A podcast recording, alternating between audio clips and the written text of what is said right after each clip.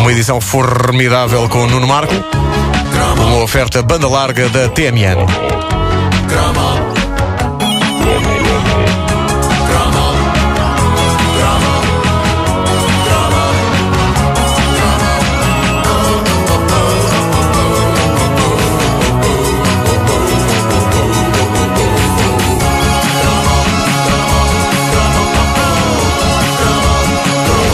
Das Mentiras era uma instituição aguardada com grande expectativa nos meus anos de infância e juventude, sobretudo ao nível do que a televisão tinha preparado para nós, nomeadamente o telejornal. Havia um entusiasmo nos anos 70 e 80 com as partidas de 1 de abril do telejornal da RTP, que quase éramos levados a crer que aquele era o ponto alto do trabalho daquelas pessoas, que jornalistas sérios viviam para investir numa peta decente para o 1 de abril. Eles deviam ficar doidos, tipo, "Ai, vem o 1 de abril!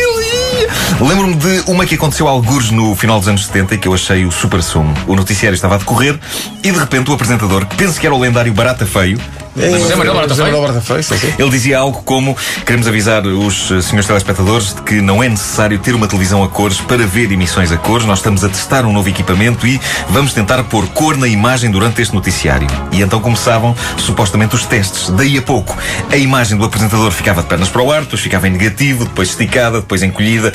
E a partir de 1 de abril era isto. Que giro, epá, bem. parabéns. Sério, Bem.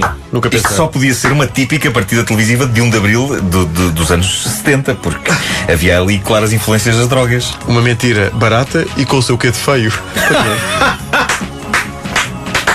Boa. Bravo, bravo. Espetacular. Obrigado. Bom, eh, eu acho que como Portugal esteve tantos anos reprimido, eles estavam naquela altura a tirar a barriga de miséria. Já tipo, é para a loucura, é para a loucura. Depois, eh, a, a mentira de 1 de Abril da televisão era sempre desmentida no noticiário no dia seguinte, com um sorriso, não é? Mas não muito, porque um jornalista também não podia sorrir por aí além. Claro. Mas era aquele tom de ontem noticiámos que estaríamos a experimentar uma nova tecnologia que iria fazer com que os televisores a preto e branco mostrassem imagens a cores. Era essa a nossa mentira de 1 de Abril. Bom, em Espanha, um boi matou. Bom, e por aí fora. ahm, não, não, não sou só eu que me lembro disto. Um dos fãs da página da Caderneta de Cromos do Facebook, o Gonçalo Ruão, diz que o pai dele se lembra disto e que, durante os supostos testes de imagem, uns tios do Gonçalo terão exclamado: Ah, olha que isto já não é bem preto. Acho Dá para absolutamente ver. delicioso. Dá para ver qualquer coisinha. Quando ali. quer acreditar numa coisa, É pá, pá. sim, sem dúvida. Uh, fiz uma sondagem na página de fãs uh, da Caderneta de Cromos no Facebook sobre memórias que os nossos ouvintes tenham de petas clássicas da RTP no tempo em que a nossa vida revolvia em torno de apenas dois canais e em que, por isso, as mentiras de 1 de Abril tinham outro impacto. Hoje a coisa não funciona tão bem porque se uma notícia bombástica é dada num canal e não nos outros, fica sempre no ar a desconfiança. Hum, isto é peta. Não tem a mesma eficácia dos tempos em que só tínhamos RTP 1 e 2.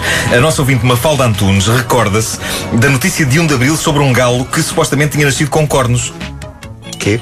Curiosamente, isto é rebatido por uma outra ouvinte nossa. As conversas que acontecem ali. A Telma Domingues diz que não só isso do galo com cornos não é peta, como o referido galo vivia ao pé da casa da Telma, nos quatro caminhos do Cacém e tinha, diz a Telma, implantes na cabeça. Pá, peraí. Quem implanta cornos num galo? Para que intuito? Não sei. E se calhar é melhor manter essa parte no mistério. É pá, sim. eh, e porquê quatro caminhos no Cacém e não, e não em que luz? Pois. Mas porquê quatro caminhos em que é luz? Eu acho que sim. Mas olha que ela diz que é no Cacém. Ah, é peta de 1 de Abril? Ele tem resposta para tudo este gajo. Bom, hum, outra ouvinte, a Marta Spínola, diz que caiu que nem uma pata numa peta que a deixou revoltadíssima no 1 de Abril, o ano em que a RTP deu a notícia de que o Porto ia mudar de nome para O Porto.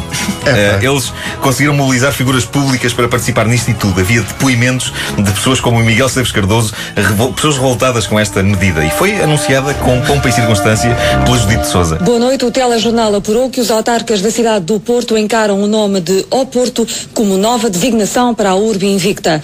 A decisão baseia-se no facto da etimologia da palavra admitir também esta última forma e pelo facto de já assim ser conhecida mundialmente. Ricardo Duran Santos diz que se lembra do 1 de Abril em que a RTP anunciou que uns árabes iam comprar a Torre de Belém e transportá-la para o país deles. Ah, isso eu lembro. Isso eu lembro. Clássico. Mas não era verdade. Não era verdade. Não, foi, não, foi Ai, verdade. ainda hoje foi. estás à espera que eles vão buscar. Eu, eu passo lá, aquele Por isso é que tu outro dia me disseste, então nunca mais vem buscar isto. Ah. E havia um clássico que, mais do que um ouvinte nosso diz eh, ter sido recorrente, a história de que um leão teria fugido do jardim zoológico. Simples, clássica. Eu hoje em dia já não minto no dia 1 de Abril. Penso que eh, até será o único dia do ano onde eu só digo inteiramente a verdade. Só para me armarem diferente. Mas na altura da escola. Para ter margem bom. Claro.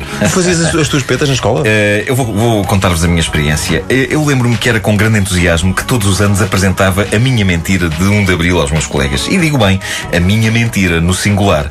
A questão é que eu todos os anos contava a mesma mentira. E eu explico porquê. Por um lado, porque eu achava que era uma mentira espetacular. E por outro, porque todos os anos eu tinha a sensação que os meus colegas não ouviam a minha mentira. Não porque eu não a contasse, mas porque quando se é um caixa de óculos com cabelo à tigela, há uma tendência natural para não se ligar grande coisa ao que ele disser. Mesmo que ele diga ali a cura para todas as doenças incuráveis.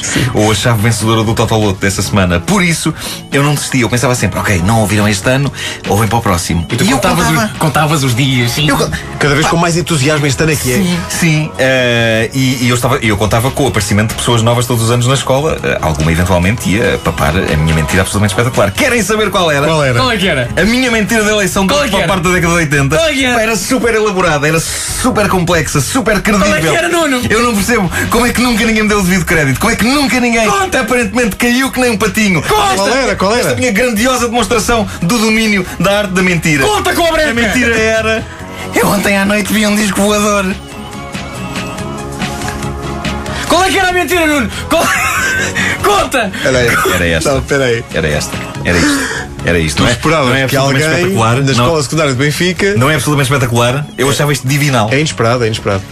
Se calhar ninguém ligava porque eu não dizia num tom de voz suficientemente alto. Mas depois elaboravas, explicavas a Não, eu não experiência. tinha mais para além disto. Ah, era só isso. só Eu isso. só, só tinha isto. Só tinha Também isto. ninguém perguntava mais Eh, nada, portanto. Pois, pois, pois, pois, pois. Depois levas um pontapé na Eh, canela, não é? Mas os caras- também podia acontecer. Raça Eh, do com a- puto, Com pá. a ortopédica. Mas eh, eh, também já sabe que no recreio da escola há sempre muita confusão e muito barulho. Epá, não é? E, e talvez fosse por isso que não me ouviam. Tu dizias, E- eu vi um disco voador. Vamos jogar a bola. Todos os anos eu insistia nesta espetacular peta e nada. Não se percebe. não? Ainda o ano passado me ligaste nesta altura. É verdade. Sabe o que aconteceu viu- ontem? Sabe o que aconteceu ontem? Vi um aconteceu? disco- Vi um disco voador. Pá, carrega no botão. A caderneta de cromos com o Nuno Marco. Disponível também em podcast em radiocomercial.clix.pt. Daqui a uma hora, Nuno Marco e o cromo das perneiras.